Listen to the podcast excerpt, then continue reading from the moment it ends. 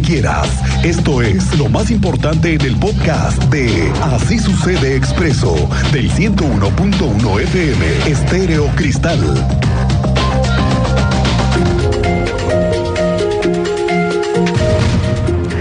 Esta mañana se dieron a conocer avances al respecto de la obra de 5 de febrero, que es Paseo 5 de febrero, porque resulta que se viene ya la licitación para el tema del carril confinado para el transporte público, que dice el gobierno que va a ser ahora sí de otra generación, un carril solamente para el tema del transporte público. Tú sabes más de estos avances, Andrea Martínez, muy buenas tardes. ¿Qué tal, Miguel Ángel? Muy buenas tardes y también a toda la audiencia. Pues así es, en julio se lanzará la licitación para iniciar la construcción de dos de las siete estaciones de transporte público como parte de las obras de Paseo 5 de febrero. Así lo anunció el secretario de Desarrollo Urbano y Obras Públicas, Fernando González Salinas, quien, bueno, pues apuntó que se trata de las licitaciones de las paradas a la altura de Zaragoza y otra a la altura del puente de Avenida Coahuila, es decir, las principales de esta obra. También, bueno, señaló que se le ha pedido a la empresa ICA que a finales de julio se tengan ya listas las primeras dos plataformas para iniciar justamente la construcción de estas dos estaciones. Escuchamos esta información que nos compartía el secretario de Desarrollo Urbano y Obras Públicas. Eh, nosotros estamos este, ya pidiéndole a la empresa que tengan dos plataformas a finales del mes de julio, porque en el mes de julio, ah, más o menos en este periodo, nosotros tendríamos ya terminada la licitación de dos de las de las siete eh, este, paraderos. Eh, sería precisamente en, las dos puntas, tanto la de Zaragoza como la de eh, Avenida Coahuila. Salinas apuntó que se ha pedido a la empresa contratista que deje eh, estas plataformas con los servicios de drenaje, agua potable, electricidad y servicio eh, de datos. Detallaba que estas paradas tendrán 70 metros de longitud, contarán con cuatro puertas por ambos lados y sanitarios para mujeres y para hombres. Agregó, bueno, que actualmente la construcción de los carriles confinados para el transporte público llevan un avance del 60% a lo largo de 6.7 kilómetros y bueno, también eh, daba a conocer que la obra en general de Avenida 5 de Febrero ya presenta un avance del 46%. Esta fue la información, Miguel Ángel. Gracias, Andrea Martínez. Ya sabemos, ya tenemos un número, 46%, es decir, no van ni a la mitad, Cristian Lugo. No, no, no. Pero, échale. Y ya estamos empezando a ver, Julio, ya ves los memes en todos lados, no sé si te han llegado ah, los memes. ¿cómo de Julio. no? Sí. Me- Julio ya está nada. Y apenas estamos en el 46%. En el 40. Y quiero pensar que ahorita van a terminar como lo más trabajoso. Esa es como la deducción a la que quiero llegar personalmente. Y ya después de los siguientes meses, ya viene lo más fácil y ahí van a lograr acelerar. ¿Crees? Bueno, pues es que uno es inocente, uno quiere ser angelito. No sé, yo ya empiezo a dudar que vayan a terminar este año. Así como sus ideas angelicales de que van a terminar este año. Tengo mis dudas, tengo mis dudas, pero vamos viéndolo. Oiga, no sé si usted ha tenido problemas para encontrar hielo recientemente en las tiendas de conveniencia. Déjeme decirle que está agotado en horas y sobre todo los fines de semana. Las altas temperaturas han hecho que se escasee el hielo y en donde regularmente siempre hay bolsas, ahora, ahora no lo hay. Los negocios dedicados a la industria restaurantera ya lo están resintiendo. Y debido a la alta demanda y ajuste en la logística de reparto, algunos comercios han visto escaseado el suministro de hielos, dice Fabián Camacho, el presidente de la Cámara de Comercio, y es que señaló que el consumo se ha incrementado en al menos 20% en comparación con otros días del año. Eh, particularmente con el tema del hielo, por ejemplo, eh, helados, paletas, bebidas eh, frías, se ha disparado el consumo hasta un 20% en los últimos 15 días, por encima de las mismas fechas en el año anterior y de alguna manera esto ha modificado en términos concretos en la logística y en la dinámica de suministro. Eh, los socios de Cámara de Comercio, tiendas de conveniencia, eh, supermercados y, negocios de abarrotes que suministran y comercializan ese tipo de bienes eh, están organizando y haciendo un esfuerzo para eh, poder hacer frente a este incremento en la demanda y al menos por lo pronto se tiene el referente de que eh, el suministro de todo lo que tenga que ver con eh, productos de temporada eh, como la que estamos viviendo se tienen garantizados, inclusive el hielo. Quizás en algunos casos con ciertos, con ciertas demoras por cuestiones de logística en cuestión de suministro.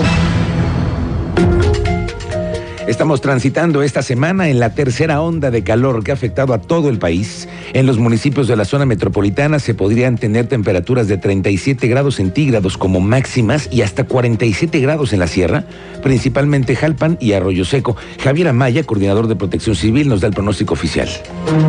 Se esperan temperaturas altas. eh, como te decía, conforme vaya entrando el agua al, al- país y obviamente al centro de la República, las temperaturas van a ir disminuyendo. Sobre advertencia, no hay engaño, este es un tema que hemos estado informando sobre el robo en carreteras del Estado y los asaltos que han sufrido transportistas en videos que se han viralizado de cómo ha aumentado la violencia en el robo de transporte de carga y los choferes lo han denunciado una y otra vez. Y se viene otro momento de protesta. Gerardo Gutiérrez Lunes, el subdelegado de la Amotac en Querétaro, de la Alianza Mexicana de Organizaciones Transportistas, bueno, los de Amotac, que ya los conocemos, porque viene nuevamente una protesta, ya están advirtiendo que 29 y 30 de agosto van a volverse a manifestar en las inmediaciones de la carretera 57 porque van a exigirle al gobierno mayor seguridad. es un problema y todos, no sé, todos los gobiernos y los rateos, todos ven la caja chica del, transportista. Y pues digo, desgraciadamente nos dan sus números y a la mera luego ni, ni nos andan apoyando o no nos reciben la llamada. Eh, pues vamos, nos vamos a manifestar el 29 y el 30 de agosto. No, en el Papá no, pero ya es que no hay paso en 5 de febrero, pues ya. Aprovechamos ahí para completar dos días, el 29 y el 30. Bueno, vamos contigo, Teniente Mérida. ¿Cómo te va? Muy buenas tardes. Muy buenas tardes, Miguel Ángel. Buenas tardes a nuestra audiencia. Déjenles doy cuenta de lo que sucedió anoche en un restaurante bar este, de música exclusiva, únicamente de mariachi. Ahí en el área de estacionamiento se dio un altercado entre los ballet parking y los clientes. Te voy a dar detalles más adelante por qué se origina, pero al final tenemos saldo de cinco personas lesionadas por arma blanca y uno de los ballet, además, policontundido por los golpes. Investigadores acudieron al hospital para recabar testimonios. Sabemos que uno de los ballet también ya se encuentra hospitalizado. Y de este lado de los clientes, la persona que se encuentra en estado grave de salud se refiere que es una persona con nacionalidad americana de 35 años de edad aproximadamente que estuvo involucrado en los hechos, en esta riña y fue intervenido quirúrgicamente anoche en una clínica particular de corregidora. Los detalles te los doy más adelante, Miguel Ángel. Gracias, Teniente Mérida. Ayer se puso sabroso ahí en el mesón del mariachi. Se salieron las cosas de control nuevamente, en pleno Día del Padre. Bueno, la secretaria de Gobierno, Guadalupe Murguía, reportó lo que están haciendo para el ordenamiento de la cuadrilla allá en Juriquilla. ¿Se acuerda usted que lo dimos a conocer el 15 de junio del 2022? Este predio fue desalojado estaba invadido desde hace varios años y el gobierno lo recuperó para iniciar lo que ellos llaman esta cuadrilla. Es la restitución a los legítimos propietarios. Hasta el momento, 104 lotes han sido entregados a extrabajadores de la UAC, quienes ahora ya tienen su título de propiedad, y 135 más ya recibieron la asignación de sus lotes, cuya escritura se encuentra ya en un trámite. Y esto ocasionó que fueran pues, objeto de invasión por parte de organizaciones y de grupos. También nos comprometimos a que los terrenos que recuperaba el gobierno del Estado, estamos hablando en el orden de 6.4 hectáreas, serían destinadas a equipamiento urbano en beneficio de la zona de Juriquilla. Es decir, era importante, con lo que habíamos hablado con los diferentes colonos de las agrupaciones, que estos terrenos no fueran destinados a desarrollo urbano. Por cierto que le preguntaron esta mañana a la secretaria de gobierno acerca de si estaba ella con intenciones de competir en el PAN para ser la candidata a la presidencia municipal. Ya ve que, pues sí, se nota, ¿no? Y se nota en serio. Se nota y bien. Ya ves que casi no hay espectaculares No, de ella. no, no. Bueno, nada, ¿verdad? Ya ve que la andan promoviendo con aquello de que es tiempo de las mujeres. Lupita Murguía aparecen espectaculares en toda la ciudad y puede que tengamos a una mujer compitiendo en la boleta. Hoy, muy a su estilo, dijo que todavía no son los tiempos. Ser de los primeros estados. La verdad no hemos tenido una precisión por parte de, eh, concretamente de migración o de la Secretaría de Gobernación respecto de cuándo se hace esta inspección, pero seguimos insistiendo porque es una atribución que corresponde a la Federación. parte de un partido político que es Acción Nacional y por lo que hace al Grupo de Acción Nacional y al gobierno del Estado, para cualquier aspiración, pues hay que esperar los tiempos y eh, lo he dicho también reiteradamente, no hay aspiración que eh, resulte eh, justificable y válida si no damos respuesta como servidores públicos. Ahorita mi compromiso es dar respuesta a la responsabilidad que tengo asignada. Pues mire, cuando lleguen los tiempos es el momento de las decisiones. En el arranque de su gira de trabajo en el Paris Air Show en Francia, el gobernador Mauricio Curi esta mañana está en la participación de la inauguración del pabellón México de la Federación Mexicana de la Industria Aeroespacial. Este espacio es destinado a la difusión de las ventajas que tiene México en la industria aeroespacial y las oportunidades que ofrecen como destino para atraer inversiones. Están en ese evento con la embajadora de México en Francia, Blanca Jiménez Cisneros. Estuvo también la gobernadora de Chihuahua, representantes de Relaciones Exteriores, de Sedena y bueno, diferentes gobernadores. Está ahí el gobernador Curi en la representación de Querétaro en este pabellón. El presidente municipal de Querétaro, Luis Nava, visitó los condominios Matlacincas 88 y Matlacincas 92, estos en la delegación Félix Osores. Son estas jornadas que tienen como parte de un mejoramiento en los condominios, en donde están trabajando en jornadas de mejoramiento en las zonas comunes, hay alumbrado, limpieza, jardinería, muchas cosas más. Aquí se mejoraron las vialidades y se colocaron una alarma vecinal, luminarias, se va a colocar masa vegetal, además del reencarpetado, la señalética, entre otras obras que antes no podía hacer el municipio. Sin embargo, en esta administración vimos el cómo sí para brindarles un ambiente más seguro y propicio para la convivencia. Sigamos trabajando juntos para construir el Querétaro que tanto queremos. Oiga, los que ya están avanzando son los locatarios y autoridades del municipio para que inicie lo más rápido posible la construcción del nuevo estacionamiento del Mercado de la Cruz. Tú sabes más detalles, Alejandro Payán. Buenas tardes, bienvenido.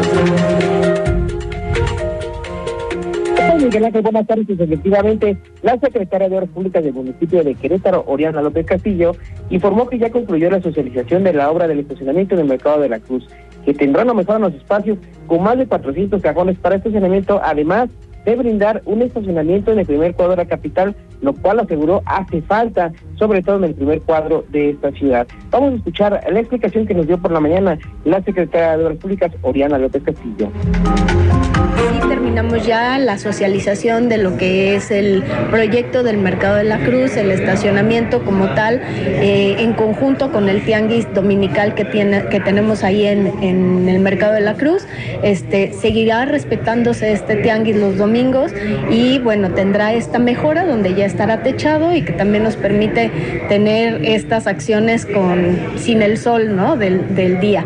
Este, este estacionamiento albergará más de 400 cajones de estacionamiento en la zona, lo cual nos permite no nada más ser utilizado por el propio mercado, sino por la zona centro que, que necesita o requiere ya eh, tener un espacio. Es, la secretaria recordó que aún no hay fecha de arranque para estos trabajos, pues se encuentran analizando las bases que presentará una licitación para esta obra. También un poco de tema, también Oriana López Castillo destacó que durante esta temporada de calor y las altas temperaturas están trabajando sobre las condiciones eh, en las cuales trabajan las diversas obras que desarrolla el municipio, de acuerdo con los contratistas que deben realizar estas obras, principalmente para el tema de la hidratación del personal que realiza esos trabajos. Por lo que reitero que se mantienen en contacto para que haya condiciones adecuadas y no haya eh, problemas de salud en las obras que están realizando en la capital. Gracias, Alejandro Payán. Estamos pendientes de esto. Ya se andan echando para atrás en Colón, ¿eh? Sí, sí, sí. Es que luego del escandalazo de que se aumentaron en más del 100% su sueldo la semana pasada en el Cabildo, bueno, pues mire, de reversa, mami. Manuel Montes, el presidente municipal, una síndico, cuatro regidores más dieron a conocer que renunciaron al incremento del 100% en sus dietas mediante un video el alcalde Montes reconoció el acto de renunciar al dicho incremento y su empatía para los con los eh, habitantes del municipio. Dice que él sostiene la decisión de echarse para atrás en el manejo de los recursos públicos y que seguirán en el tema de echarse atrás con este aumento. El día de hoy se suman al suscrito y a la regidora Lady Cintia Mejía de León en la firma de este documento en el que rechazan los efectos legales del acuerdo que votaron a favor el pasado martes 13 de junio durante la sesión de Cabildo. El presidente, el presidente Andrés Manuel López Obrador nombró como secretaria de Gobernación a Luisa María Alcalde, quien fungía como secretaria del Trabajo. Esta mañana en conferencia en Palacio Nacional, el mandatario destacó la trayectoria de ella. Dice que ella va a ser la secretaria de Gobernación porque Adán Augusto anda en otro asunto. Así lo dijo. Les voy a dar a conocer y desde luego Pueblo de México que he tomado la decisión de eh, nombrar de acuerdo a mis facultades como secretaria de gobernación a Luisa María Alcalde, Luisa María Alcalde, actual secretaria de Trabajo. Ella va a ser la secretaria de gobernación en sustitución de Adán López Hernán, que está en un asunto.